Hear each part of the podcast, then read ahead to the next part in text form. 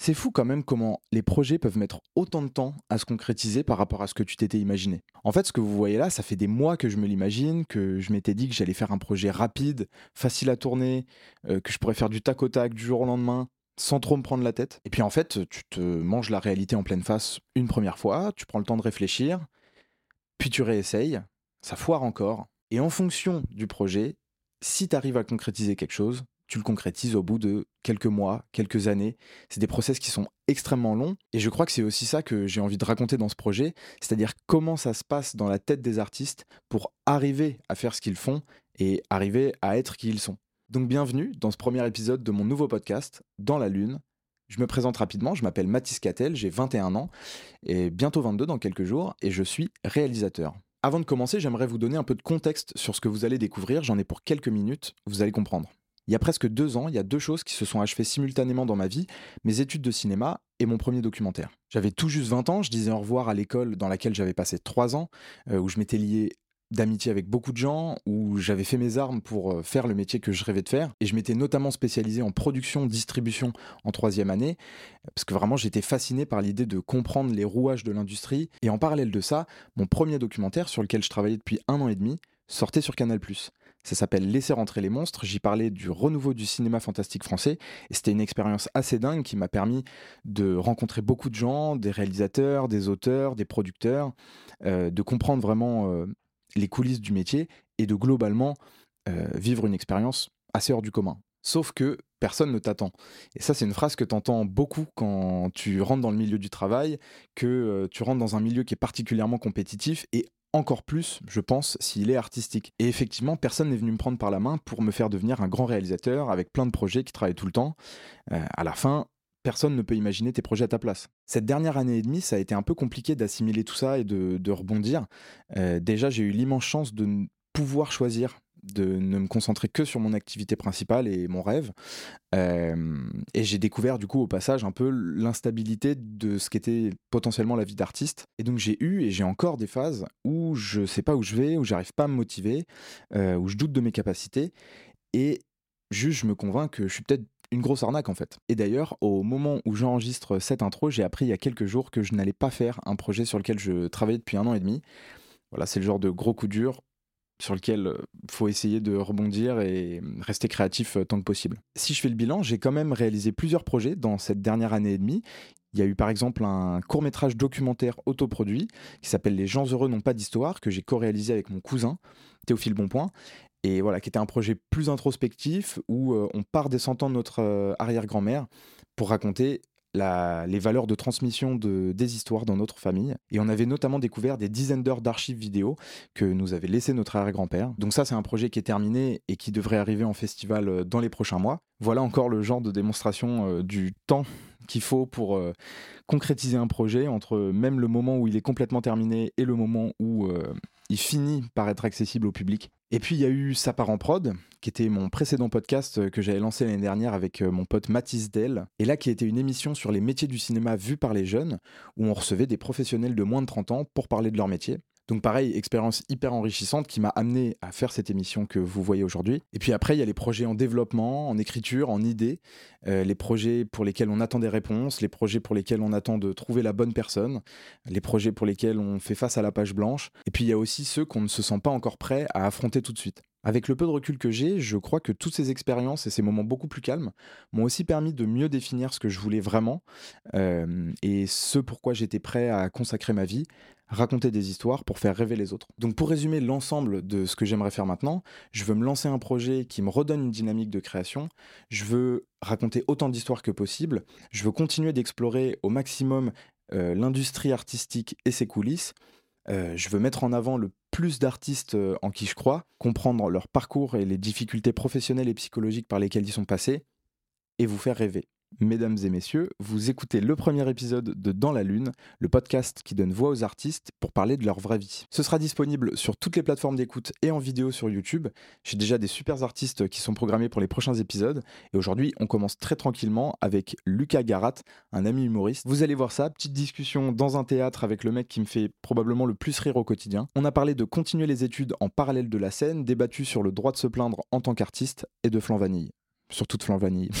Voilà, n'hésitez pas à me recommander des artistes que je pourrais interviewer dans les prochaines émissions. Vous pouvez soit m'écrire euh, un petit commentaire, soit me DM sur mes réseaux. Tout est dans la description. Et j'attends aussi évidemment vos retours sur la qualité de cet épisode. Moi, je vois déjà plein de points à améliorer. Mais voilà, si vous avez des trucs euh, particuliers à me dire, n'hésitez pas. Allez, c'est bon, j'ai trop parlé. Bonne émission. Salut Lucas. Salut, on est au Comedy Café Pigalle et on va faire du stand-up. Enfin là, je vais faire du stand-up, des blagues. Alors par exemple, et blague, euh, c'est l'histoire d'un mec, un homme tronc, il, il nage hyper vite et tout. Et on lui dit, mais comment t'as appris à nager comme ça? C'est vraiment mon père, quand j'étais petit, il allait au milieu d'un étang et il me jetait. Je fais, ah ouais, mais c'était pas dur et tout. Il fait, non, le plus dur c'était de sortir du sac. Bon voilà, euh, pour le sketch de ce soir, euh, moi j'hésitais entre deux thèmes, euh, les Ouïghours ou le flan. Et là je me suis dit, Lucas, t'es un jeune, tu vas faire bouger les choses. Ça c'est le flan qui bouge, je veux pas être flan. J'adore le flan, c'est trop bon le flan, miam miam le flan, c'est délicieux le flan, toi t'aimes le flan? Mais bon t'as quoi Pardon, pardon, pardon. À tout moment, allez, je t'enclenche. Je suis vandale Et euh, je vous jure c'est le flan. Ok, on arrive au théâtre de la boussole. Où Aïe, aïe, aïe. On va tourner notre petite interview. Ça va être génial. Je me régale, le théâtre de la boussole, j'adore ce théâtre, c'est le théâtre le plus cool. Bonjour. Bonjour Lucas. Bonjour, bonjour Mathis. Bienvenue. Ben, je suis hyper euh, enthousiaste en tout cas à l'idée de faire cette interview. Alors en vrai, je mytho, on tourne cette intro carrément à, À la fin. Oh putain. C'est terrible. Les Oh gens qui font que mentir sur les réseaux. Ouais, je suis enceinte. Et non, et non, et non, c'est un faux ventre. c'est un faux ventre hyper bien scotché. Non, mais c'est fou. Tout le monde fait ça en plus. hein. Mais tout le monde. mais c'est ma terrible. qui l'a fait pendant un mois, enfin tu sais, pendant neuf mois, elle a adopté un, un nourrisson. Putain. Tout ça pour les allocs? Maman, on t'aura. Voilà. Bon, je pense que normalement, entre l'intro et ça, vous comprenez un peu le, le personnage. Lucas est quelqu'un qui me fait extrêmement rire euh, au quotidien. On se connaît depuis un an, un an et demi maintenant, Un an et demi. Bah, à peu près. C'était en octobre? novembre. Octobre, novembre. Ouais, ça. ça y est, ça va faire un. Octobre-novembre, en fait, on se connaît euh, par l'intermédiaire d'un d'un pote qui s'est lancé dans le stand-up. Gabriel Donzelli, Donzelli. si tu passes À par la là. Scala, là, en ce moment. Euh, mais voilà, on se connaît par l'intermédiaire de Spot où il s'est lancé, je l'ai suivi, et puis j'ai rencontré un peu euh, les gens avec qui il s'était lancé, dont toi. Et on a Et, été euh, et on s'est très très vite entendu. entendu. Notre amitié s'est scellée de fou. autour d'un plat immonde, la soupe. Feu. Voilà, dégueulasse. Non, mais alors, celle-là était dégueulasse, mais en l'occurrence, c'est plutôt bon de manière générale. Enfin, Ouais, moi j'en ai que des mauvais souvenirs. Mais le repas était un des. Tu ces repas où tu ne fais que rigoler, c'était un des meilleurs repas. qu'est-ce que je voulais dire d'autre? Non, ben voilà, donc c'est un stand-upper euh, qui joue très très régulièrement. Vous pouvez aller le voir aussi, euh, bah, du coup, sur scène dans plein de comédie clubs. Faut juste le suivre sur les réseaux pour euh, voir un peu où est-ce qu'il est. Tous les follow. Et euh, bah, vu qu'on tourne cette intro à la fin, eh ben, je vous laisse avec l'épisode qui suit. Ouais, régalez-vous. Régalez-vous. Lucas, on est au théâtre de la Boussole. Explique-nous pourquoi est-ce qu'on est au théâtre de la Boussole. Eh ben, Mathis, tu dois le savoir, mais le Tête de la Boussole, c'est la première fois qu'avec le Comedy Club que je tiens avec Lucien, on a fait une date. Euh, un Comedy Club, c'est un endroit dans une cave, normalement dans un bar.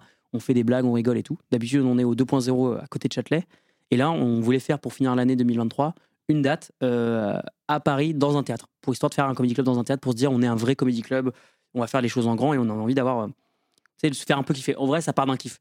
Et donc, on l'a fait au théâtre de la Boussole, dans cette salle, exactement la même. Sauf que là, il y avait plein de gens qui étaient assis, qui étaient là. Pouah, Lucas tout nu Ça a dégénéré. Ça a dégénéré. On a dû refuser des gens. Non, non, non. Et absolument aucun stress de ne pas être complet 20 minutes avant. Et on a été complet. Donc voilà, c'est euh, plein de symboles, euh, très heureux. Les gens sont très cool. La salle est très belle. Le vous avez, vous fait le truc euh, complètement à l'arrache, c'est ça? Un peu, bah, en fait, l'organisation surtout, l'orga de, euh, en fait, euh, comment on paye les artistes, comment, en fait, toute la compta, nul à chier. De tout l'aspect que, en fait, on maîtrisait pas du tout, c'est-à-dire, bah, en fait, euh, nous, on s'est dit, on veut juste se faire kiffer, il va falloir payer euh, la, salle et les artistes. Ok, bon, bah, ok, on part du principe qu'on fait tant d'argent si on fait complet, on se garde 30 balles chacun, et le reste, on donne tout à tout le monde. En fait, non. Tu, en fait, là, tu t'es déjà une erreur de débutant. Tu ne penses jamais en mode, ah bah, si on fait complet. Tu penses, bon, si je fais moitié du remplissage, combien je touche moi? C'est comme ça qu'il pense un producteur. Il pense euh, comment tu vas rentabiliser le bail? Juste, je sais qu'il y a une anecdote qui me fume, mais sur la compta de ce, de ce, ce, ce Ginette que vous avez fait au théâtre de la Boussole, Je parle du- de la TVA. t'as oublié la TVA. La TVA, moi je compte. Et T'as calculé sans compter la TVA. sans compter la TVA, sans aucune, écoute sans aucune taxe. Moi j'étais là, l'argent qui transvase en France, sans aucun contrôle. Bah oui, je suis là, bah oui, ça peut se faire. Pas du tout, pas du tout. Ce qui fait que le jour J, même si on était complet, avant même qu'il y ait d'autres euh, trucs qui viennent nous sauver, on perdait de l'argent dans tous les cas. Et en fait, Nice. de ce point de Bon vue-là, on s'est dit, bon gars, dans tous les cas, on va perdre de l'argent, faisons-le du mieux qu'on peut. Et du coup, c'était plaisir, mais on a eu les chocottes de perdre énormément d'argent. Ok. Bon, et finalement, exceptionnel, complet. complet, on perd pas d'argent, on se fait même, euh, pour être honnête, transparent, on se fait 10-15 balles, qu'on a à mon avis perdu en achetant de la bouffe pour les loges et tout. Et... Mais en vrai, on perd pas d'argent. Enfin, en vrai, l'organisation de l'événement ne nous a pas fait perdre d'argent.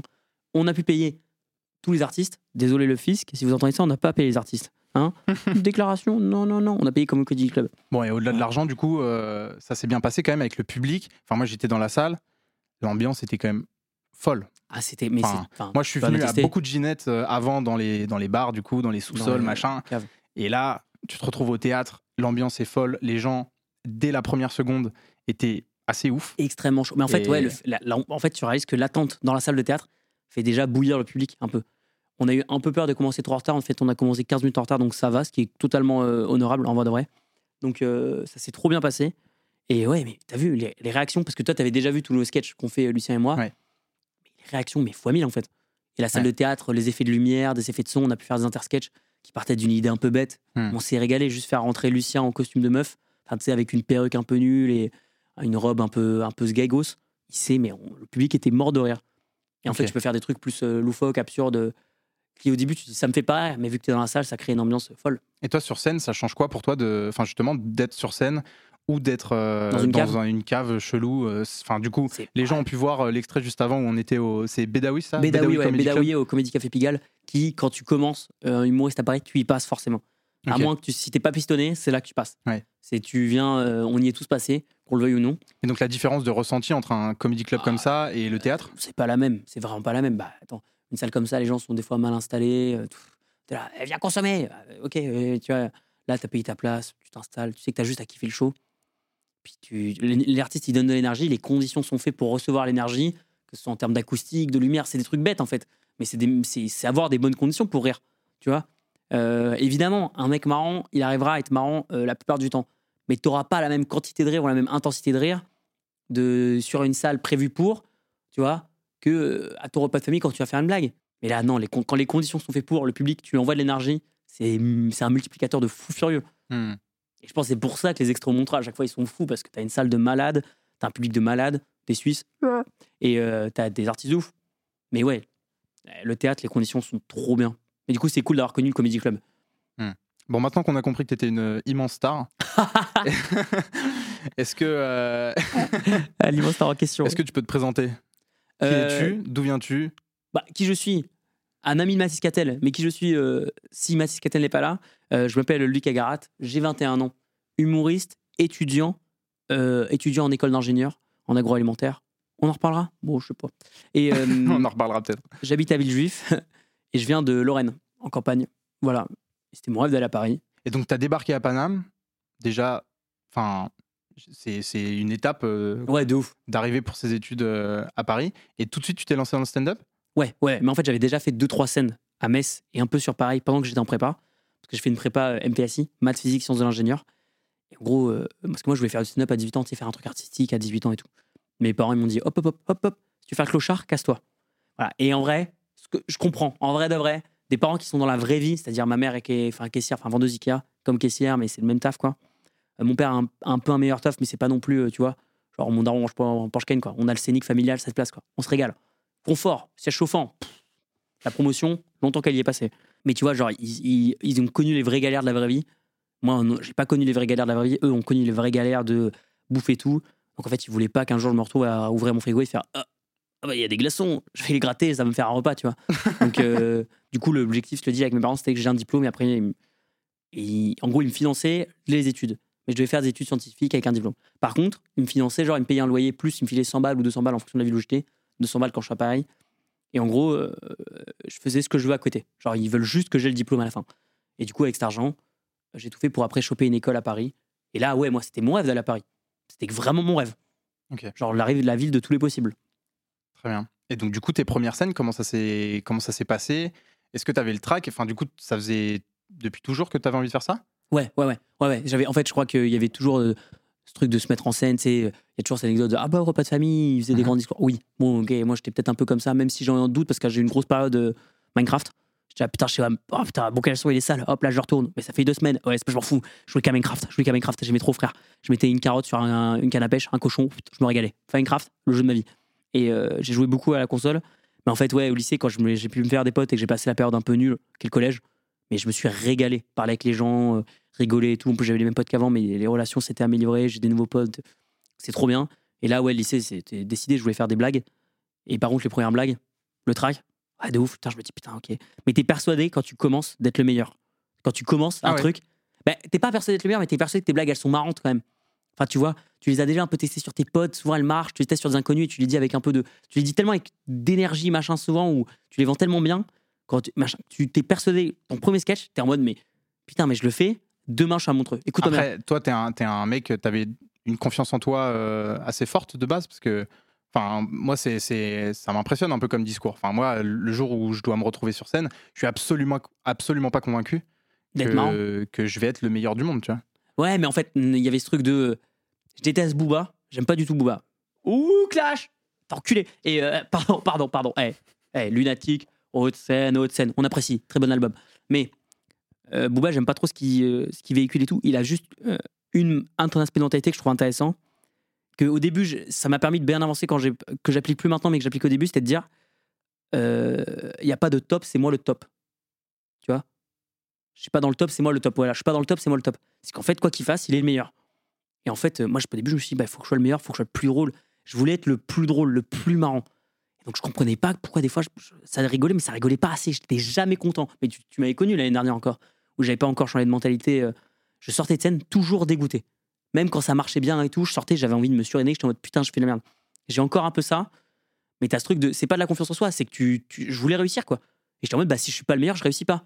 Et après, tu comprends qu'en fait, le showbiz existe, et que c'est pas du tout les meilleurs qui réussissent, c'est ceux qui ont le plus de potes. Oh bah, pardon, pardon.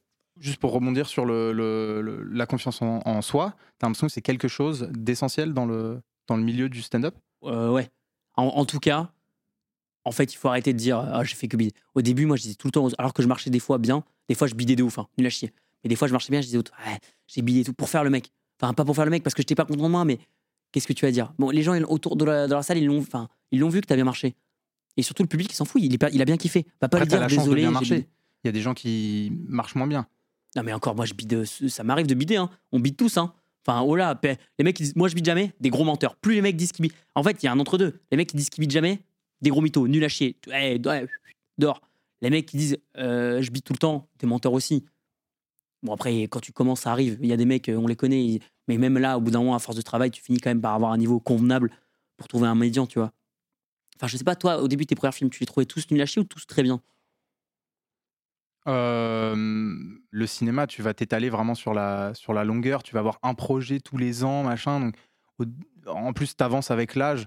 Là, vous, la différence, c'est que. Enfin, d'ailleurs, on, on peut re- reparler de ça un peu. euh, mais par rapport à, à ta vie, toi, tu joues trois fois par jour, peut-être, sur scène. Tu vois. Ouais, quand ça arrive, c'est bien. Il y a des jours où tu joues trois fois. Ouais. Et, ou une ou deux, mais tu joues presque tous les jours.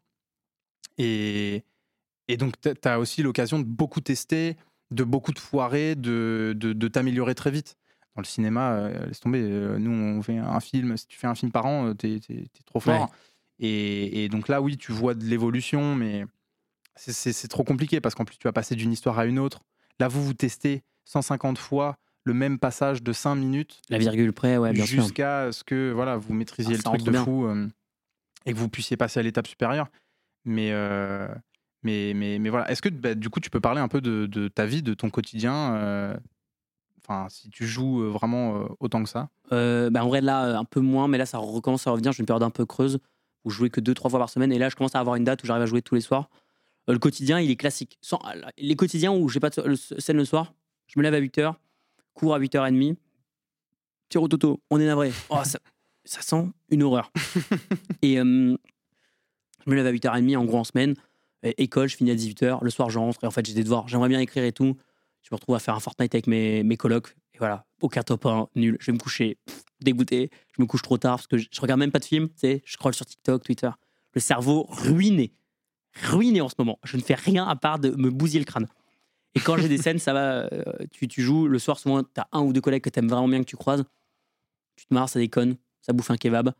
Et tu rentres. euh, Si tu as une autre scène après, tu enchaînes avec l'autre scène. Bon, bah, tu finis à quoi? Une heure, euh, une heure, minuit. Tu vois, des fois, tu rentres à 23h, ça va. Mais ouais, le quotidien, c'est école jusqu'à 18h en général. Après, scène. Mais après, tu vois, le jeudi, genre, j'ai pas cours l'après-midi. Bon, bah là, c'est Hmm. plus tranquille et j'essaie de prendre le temps d'écrire. Ça, c'est pareil, il y en a pas beaucoup en vrai, je pense, qui, qui font les deux entre études et stand-up euh, en parallèle. Ça va, t'arrives à gérer. euh, Il y en a beaucoup qui ont, euh, il y en a beaucoup qui ont un taf à côté. Il y a Tanguy Noyer qui est euh, comptable à côté. T'en as pas mal qui ont des tafs, mais qui ont des tafs euh, où ils peuvent faire à la maison. Tu vois, il y a des tafs de monteur. Il y a beaucoup de mecs, trucs qui tournent autour de la création aussi. T'as beaucoup Mhm. d'auteurs, de mecs d'audiovisuel. Tu vois, JP, il est auteur pour des séries, tout ça. Après, les études, je sais aussi que c'est très prenant et que potentiellement, tu as plus de taf à faire chez toi en rentrant que, Ouais. Mais euh, étudiant, tu. En débutant, il y en a beaucoup après de confirmer. euh, Je dirais pas que je confirme, moi je suis pas du tout confirmé, mais de qu'on voit dans les gros plateaux qui sont vraiment étudiants à côté, non, je pense pas. Ou alors ils ont un truc où ils sont en cinquième année, tu sais, ils ont fait passer ça sur un BTS machin. Mais le Hmm. moment euh, charnière, non, pas trop. Et du coup, toi, tu arrives à gérer les deux, euh, c'est pas trop épuisant? Le- le- le- le- la version parfaite, je te dirais, mais oui, je gère très bien. La version honnête, non. J'ai un gros, gros problème d'agenda. Je sais pas, j'arrive pas à, à me dire, bon, bah là, j'ai deux heures, je ne fais que ça.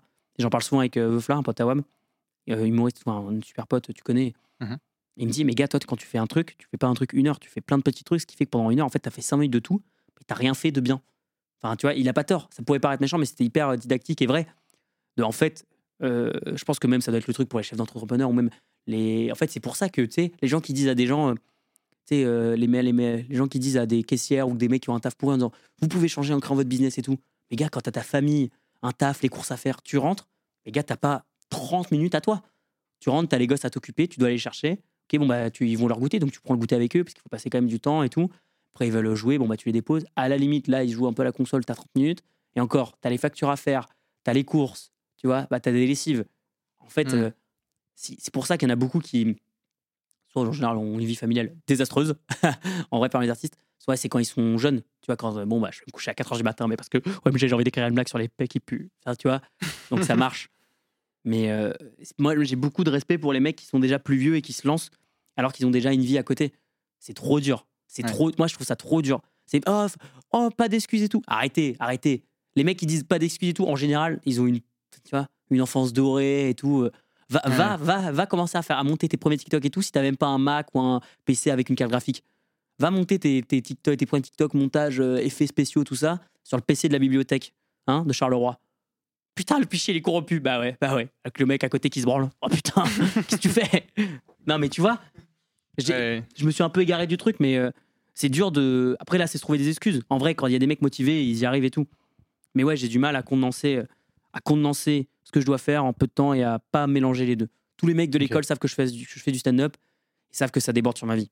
Ok. Mais même les profs, ils sont au courant. Et donc, en termes de carrière, là, t'as quand même envie d'évoluer dans le stand-up ou enfin, comment ça Un se G passe de, de- enfin, Pourquoi continuer un G? Pourquoi bah, Un G, c'est pour les parents. La vérité, c'est pour les parents, les grands-parents, les proches. Euh, tous les proches.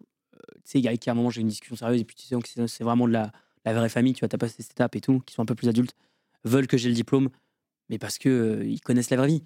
T'as pas de diplôme euh, en vrai. Hmm. Va, tu- des fois, tu fais même pas des tafs tout pourris si t'as pas de diplôme. Sachant que là, en plus, l'argument est se tient. Je suis en quatrième année. Il me reste euh, six mois là et un an, dont un six mois d'Erasmus. Mais euh, euh, le diplôme, je le fais pour les parents. Je le fais pour en faire. Et puis, en France, on est un truc où on valorise quand même vachement le diplôme. Même si après, je ferai humoriste, je sais très bien que dans les plateaux, ils iront dire Ah, ben vous êtes un G, machin, etc. Donc, d'un coup, même si je ferai que de l'absurde, ma parole aura plus de valeur. Et c'est terrible de penser comme ça, mais oui, en vrai, en ayant une discussion, bon, bah écoute, s'il faut, s'il faut le diplôme, tu vois, Dupontel, on rappelait souvent qu'il a fait 4 ans d'école de médecine avant de faire du sketch. Hmm. Donc, euh, je sais pas pourquoi on valorise à ce point, euh, on querelle à ce point l'intelligence et les diplômes en France, mais bon. Et après, non, l'objectif serait vraiment d'avoir une carrière dans le stand-up ou en tout cas dans un truc artistique qui permette de faire des blagues. Tu vois, scénariste, tout ça, je kifferais trop. Mais euh, ouais, l'objectif serait vraiment faire que des blagues. Pour euh, parler un peu plus de ce que tu racontes sur scène, contrairement à beaucoup d'humoristes, tu, tu parles pas vraiment de ta vie. Enfin, t'en parles forcément, mais t'as un gros sketch sur les flancs. Ah oui, Tu te prétends être influenceur? influenceur, en effet. Et ça, J'ai mangé tous les flancs. Euh, voilà, je sais qu'il y a un autre humoriste, Alexis Rossignol, qui a un sketch sur le flanc, que, euh, qui est très bien. Mais heureusement, on n'est pas sur le même registre, on fait pas du tout le, le même sketch. Mais moi, en termes de flanc, je suis incollable. Ok? T'as fait tous les flancs de Paname? Pas encore. Pas encore, parce que, gars, ouais, flanc de créateur aux, aux graines de yuzu, le flanc, il est, il est, il est vert pomme. Va t'enculer. Excuse-moi, le flanc, il est blanc ou jaune. Et Hein donc, d'où cette passion du flanc C'est quoi ce, ce délire? Mais euh, prom dog, en fait, juste un jour, je vais en boulangerie avec un pote et lui il prend un sandwich, euh, tu sais, à la ficelle de chorizo, je sais pas quoi là. Moi, je vois un flan là et je me dis, ça a l'air trop bon. Je prends le flan, première bouchée. je sais pas comment dire, mais ce que j'ai toujours recherché. Genre, un délice, mais c'est quoi ce bang? Je commence à pleurer sur le flanc là. Je me dis, mais c'est délicieux. Et en fait, je capte que, genre, dans une semaine là, à un moment, j'étais, j'avais mangé 8 flancs. Genre, je sortais, je croisais une boulangerie, je fais, attendez les potes, j'allais acheter un flan. Et à un moment, je trouve le meilleur flan de France, je mange le meilleur flan de, flan- de, flan de Paris, pardon, flan gagnant, il s'appelle. 8 euros. Donc, euh, hum, hum, je mange mon somme, mais en même temps, le bonheur, le bonheur, je mange, je, je- putain, je pleure, je commence à fermer. Incroyable. Et en fait, je sais pas, ça m'est pas honnête, j'ai développé une lubie. En fait, c'était ma passion, le flan. Mais t'es devenu fou. Enfin, là, de- tu tiens une note, c'est ça? Tu tiens une ouais, note, une note, avec, une euh, note, et même j'ai des critiques Google Maps et tout. Là, je suis plus trois jours. classifie les, les Les flancs. flans, les meilleurs. Bah ouais, mais j'aime trop le flan. Ok. J'aime trop le flan. Et en fait, euh, un de mes premiers kiffs, du coup, c'est la boulangerie Alexine, qui est trop correcte. Je leur fais de la pub gratos. Bah ouais, ils sont trop sympas. Alors, leur flan est bon, pas très cher. Et c'est trop bon le flan vanille. Et en fait, c'est trop cool parce que ça m'a rappelé cette passion d'enfant que des fois, tu kiffes un truc pendant un mois, tu te saignes au truc. Et après, tu t'en lasses. Bon, là, je continue de le saigner parce que ça fait, en fait, ça me fait kiffer. Mais il y a eu un moment où je me faisais que ça, que ça, que ça. Ça reste ma pâtisserie préférée. Même si là, je commence à bien kiffer le Paris-Brest. Prom Dog. Paris-Brest, c'est pas mal. C'est pas mal. Ça se défend bien. Et, et donc, du coup, tu as développé euh, tout un univers en vrai autour Ouais. du flan. Le flan verse. Mais globalement, ton humour est ultra absurde. Ouais. Et, et, et pareil, d'où est-ce qu'il vient ce, ce, ce côté absurde de, de- Enfin, tu, tu es tout le temps absurde, même au quotidien. Non, mais je sais pas, en vrai, comment qualifier mon style d'humour? Euh, Je dirais que moi, c'est surtout. euh, Enfin, j'ai- tu reproduis souvent ce qui te fait rire le plus. Et moi, euh, au moment où ça allait pas trop, on s'en fout, mais Bastille Caplin, c'est celui qui me faisait mais le plus rire. Roman, quand il allait chercher des trucs fous, bref, dans la rapidité. Et en fait, je crois que j'ai nourri un peu de ce truc-là. Et après, j'ai découvert Faré qui m'a intéressé dans comment il parlait des choses, des gens, des sentiments. Et je pense qu'il y a un mix. Et moi, ce qui me saoulait, ce qui m'a éno- énormément énervé au début, quand moi je commençais, c'est qu'il y a beaucoup de mecs qui faisaient de l'humour juste pour baiser. Enfin, tu le vois, ils, ils se mettaient pas en danger, ils voulaient être beaux et ils voulaient dégager quelque chose. Mais j'en ai rien à foutre. Moi, en fait, j'aime. Ce moment où tu rigoles tellement, c'est tellement con, machin, que t'as envie de te pisser dessus. Putain, tu te régales. Bah là, c'est excellent. Le passage d'Emeric Lompré au Montreux, il est incroyable. Avec son t-shirt I Love Kev Adams, il est trop bien le passage. Et, et il fait pas ça pour être beau, il fait ça pour être marrant.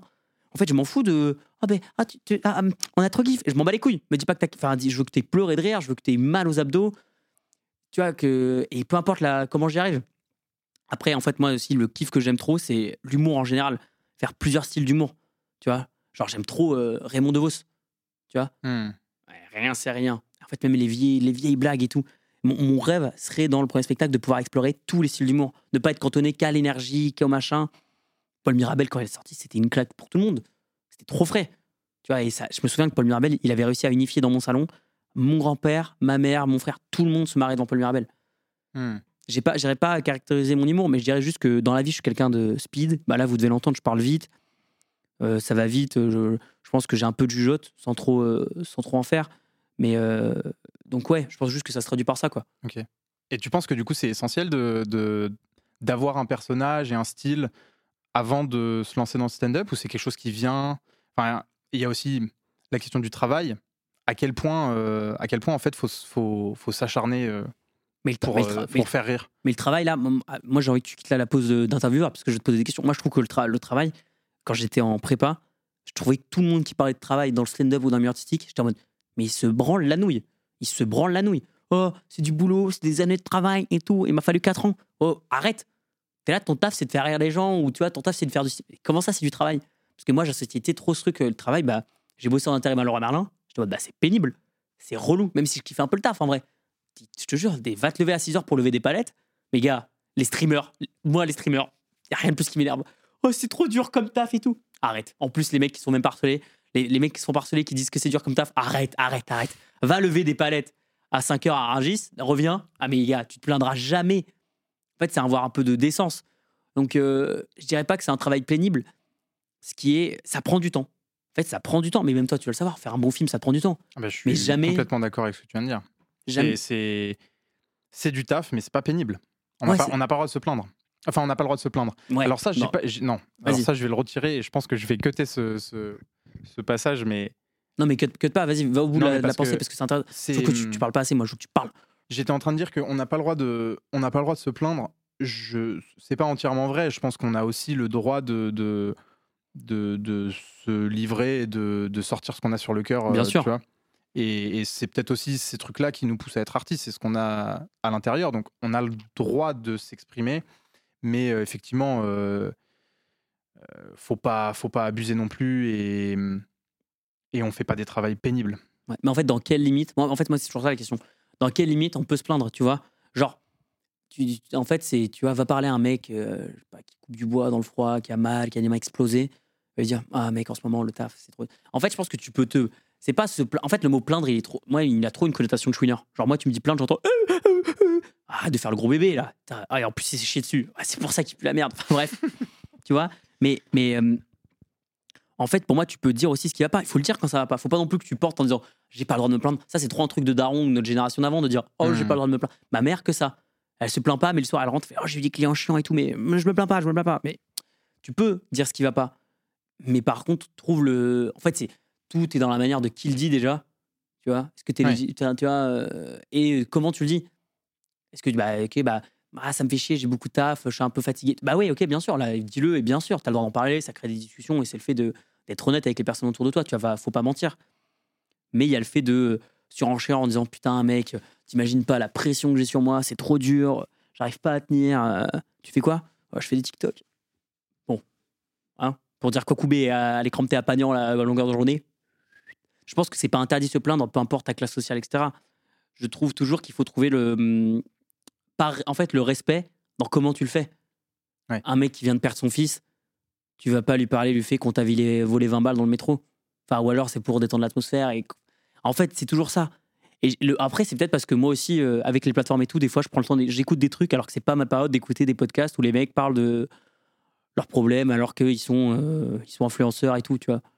Et influenceur, je pense que ça doit être une pression de fou, tu vois, en vrai, euh, sociale, machin et tout. Mais en fait, vu que tu as comme contrepartie énormément d'argent, Et après, sans même faire énormément d'argent, juste euh, pouvoir vivre de, de- De d'un truc aussi, aussi tranquille. ouais, Enfin, tu vois, le, le- c'est, c'est, c'est- c'est pas pénible. Voilà. Ok, en fait, j'avais plusieurs questions autour de la notoriété. Et, euh, et en fait, euh, à commencer déjà par la base, c'est-à-dire quand tu rentres dans le milieu du, du stand-up, tu te mets à jouer avec euh, énormément de gens. bien sûr. Euh, autour de toi. Tu vois de plus en plus de, euh, de, de, de stand-uppers. Tu Des passes dans des plus grands euh, plateaux. Ouais. Et il y a deux choses. Soit tu vois les gens devenir connus euh, autour de toi. Alors peut-être que ça fait pas suffisamment longtemps pour que tu aies pu observer ça. Si, un peu, un peu, un peu. Fugazi, Fugazi, on l'a vu débutant et là, enfin, pas débutant, pas du tout, pas du tout débutant, mais on l'a vu sur les. Enfin, il n'était pas encore connu du grand public. Ouais. Et là, il va péter. Ouais. Et après, euh, juste jouer avec des gens connus. Moi, je t'ai vu sur des plateaux euh, où, euh, juste après, il y a Paul Mirabel, Ouais, Verino, il y, a, il y a Verino, il y a. euh, ça y est, j'ai oublié son nom. Euh, moi qui me fait péter des barres, putain. euh, Santini.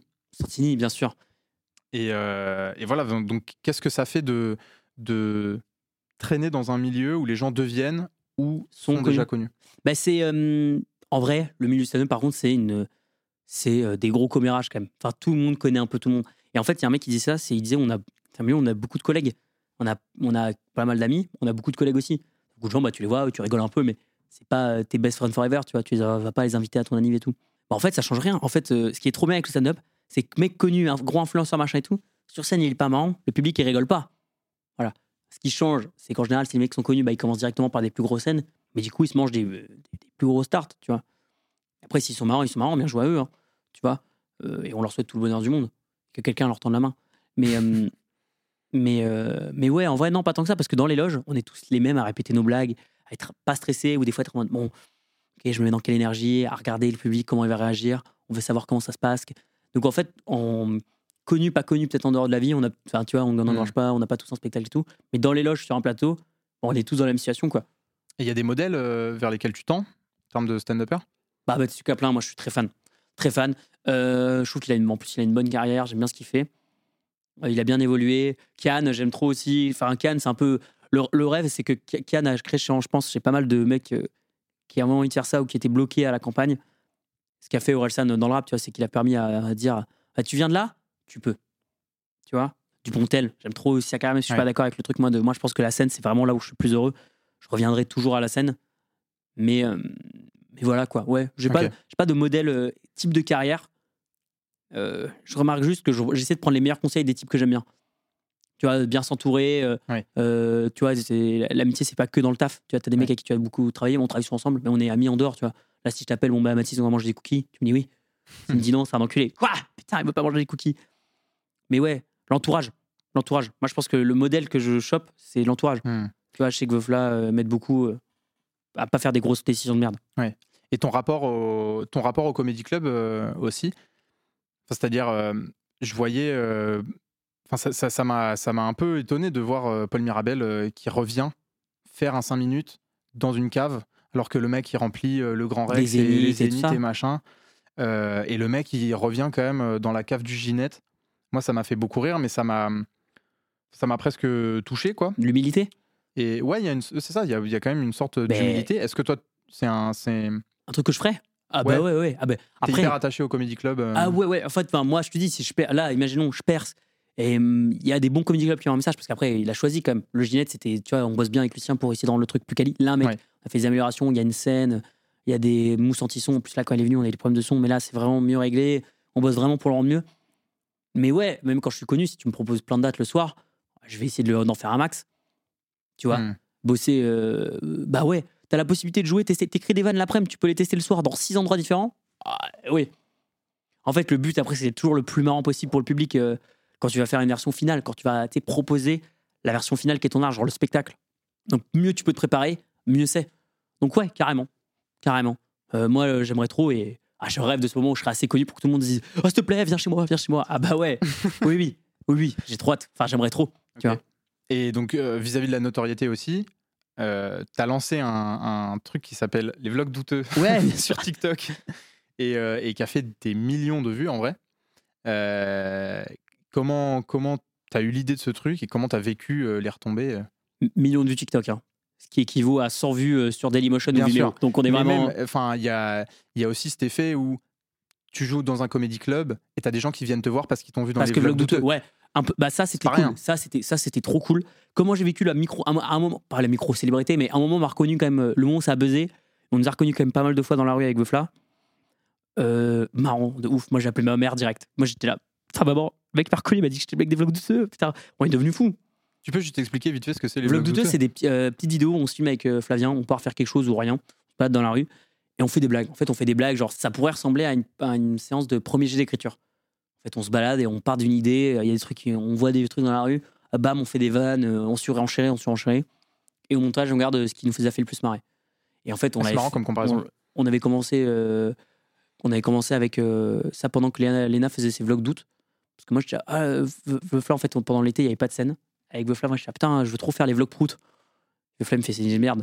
Faut faire les vlogs d'août en mode euh, le doute. Et on, finit par trouver cette idée de vlog douteux. Et euh, en mode de douteux, la doutance. Ah, J'ai un doute. Et, euh, et ça a bien marché. Et là, là, on aimerait bien euh, capitaliser sur ça pour faire de la radio, tout ça. Et, et le duo avec Veufla fonctionne bien en, en, ping-pong, tu vois. Hmm. Voilà. Donc, euh, ouais, trop cool. Voilà. Et toi, toi, mais toi, toi aussi, non T'as- Attends, moi, je veux qu'on parle. On parle pas, on parle trop d'hommes, pas assez de toi. Toi aussi, t'as connu un peu un moment quand laisser rentrer les monstres. Laisser rentrer les monstres est sorti. T'as connu un moment où t'as quand même eu accès à plus de trucs. D'un coup, on, tu vois, le showbiz t'est paru plus accessible. Le showbiz où tu vois la. Mm, Non. Non? Non, avec le recul, je pense que c'était. euh, alors, d'une part, il y avait. Si j'avais ce sentiment-là, je l'avais pas énormément, mais si je l'avais, c'était faux.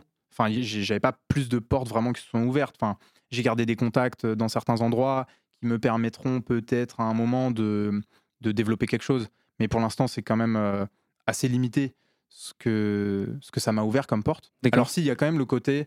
euh, j'ai fait un truc pour Canal, donc euh, ça me crédibilise dans, dans- Auprès de certaines voilà, personnes, même quand t'en parles. Même en tant si que je réal. veux aller euh, filmer n'importe quoi, euh, Tu dis, je suis réel pour Canal. ouais.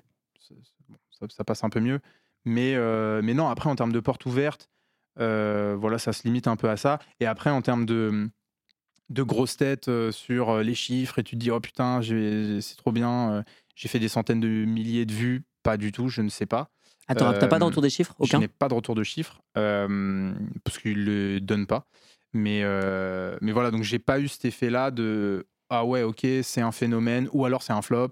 D'accord. Euh, Oui, donc t'as fait- t'as- ça m'a ça m'a pas tellement affecté, peut-être pour le mieux à ce niveau-là. D'accord. Mais oui, après, en fait, sur le moment, quand tu, quand tu fabriques euh, le projet et quand ça sort, tu as quand même un boost d'ego où tu es là, putain, Ah, je, vais- je vais, c'est- c'est quand je vais même conquérir le euh, monde et tout. Bah oui. Mais ce qui est normal, en vrai de vrai. Enfin, c'est même dans tous les tafs. Ouais, Quand ouais. t'as fini un gros projet, tu vois, tu- les mecs achètent leur premier appart. euh, Ouais. Enfin, tu passes une big step où t'as l'impr- mentalement, tu, t'as- tu finis un truc, donc t'es là. Pouah Bah, et puis tu, tu finis un truc, mais hum, c'est des projets en plus qui sont extrêmement longs à mettre en place. Et, euh, et en fait, si t'es pas absolument convaincu que tu es en train de faire le meilleur truc du monde, euh, ça marche pas. C'est un peu ce que tu disais euh, tout à l'heure. Euh, après, tu prends très vite du recul sur ce que tu as fait. Ah oui, quand, Mais- quand c'est fini, ouais. Mais Oui. quand tu es en train de le fabriquer, enfin, je sais pas si c'est hyper comparable avec le stand-up parce que Non, vraiment, vas-y. comme c'est hyper long, les, les processus, et que un, enfin bon, là, pas de moi, constant. dans, mon, dans, dans le monde du documentaire, on va dire que les durées, c'est un an minimum, minimum, 2, 3, 4. Et dans la fiction, ça peut être plus 5, 6, 7, 10. Il y a des gens, c'est interminable les durées pour faire les projets. Euh, Enfin voilà, tu es, obligé de, de croire à 2000% à ton projet, quitte à ce que en fait, tu te sois euh, fourvoyé euh, dès le début, en fait. Enfin, que tu en fait, es en train de faire un projet de merde et tu t'en rends pas compte tout de suite. Euh, je pense que dans le stand-up, comme tu peux tester, Tu captes que la blague est pas drôle. voilà. T'es- tu, tu, tu changes et t'améliores assez rapidement. Donc, euh, donc voilà, non, c'est ça en termes en termes d'ego. euh, euh, je pense que c'est des, des vagues beaucoup plus grosses. T'as- dans, dans, dans le ciné, enfin en vrai, je dis beaucoup plus gros, je sais pas, mais dans le ciné, tu as vraiment un truc de. Euh, tu es tout en haut ou tu es tout en bas. Et, et c'est les périodes sont longues D'accord. tout, tout le moment où tu fabriques euh, et que ça sort et tout, t'es es hyper bien. Puis après, t'as for- forcément ou Une presque re- forcément ouais. euh, derrière une période de creux parce que les projets peuvent pas s'enchaîner euh, aussi vite que ça. Comme c'était prévu, quoi.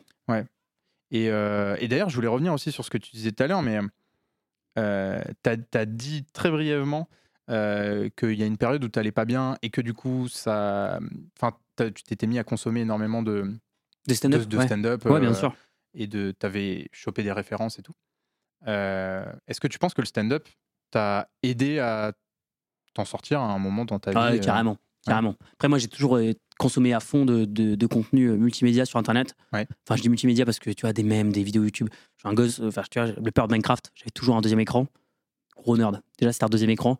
Mec, le nombre de vidéos YouTube qui sont passées, tous les podcasts et tout, mais j'ai dû les voir mais des centaines de fois. Ouais. Et donc, toujours consommer ça. Et quand il y a eu un moment, ouais, un truc triste, bah, euh, moi, à 17 ans, il se passe un événement un peu tristoun, je suis là, euh, trop triste. Consommer, genre, mais tellement, tellement de spectacles.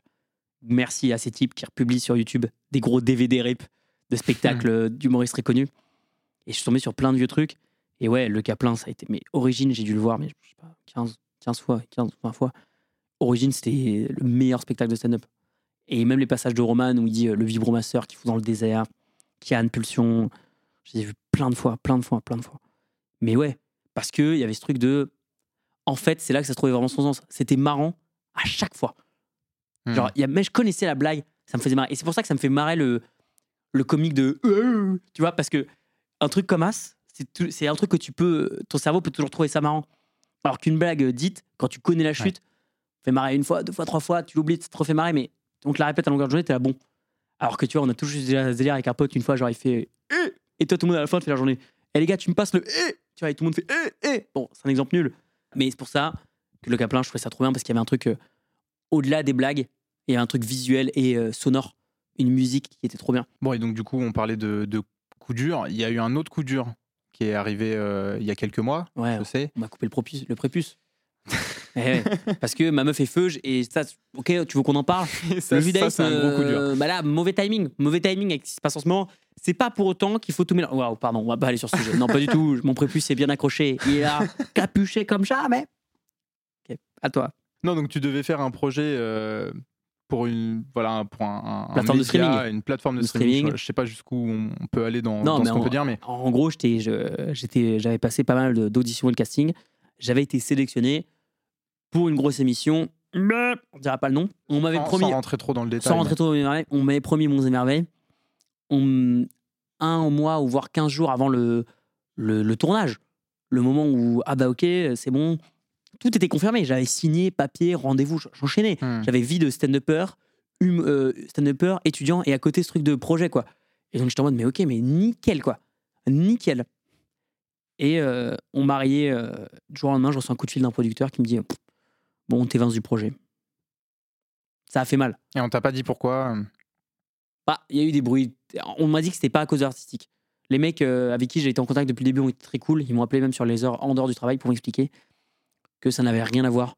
La vraie raison, ça a été une question d'influence.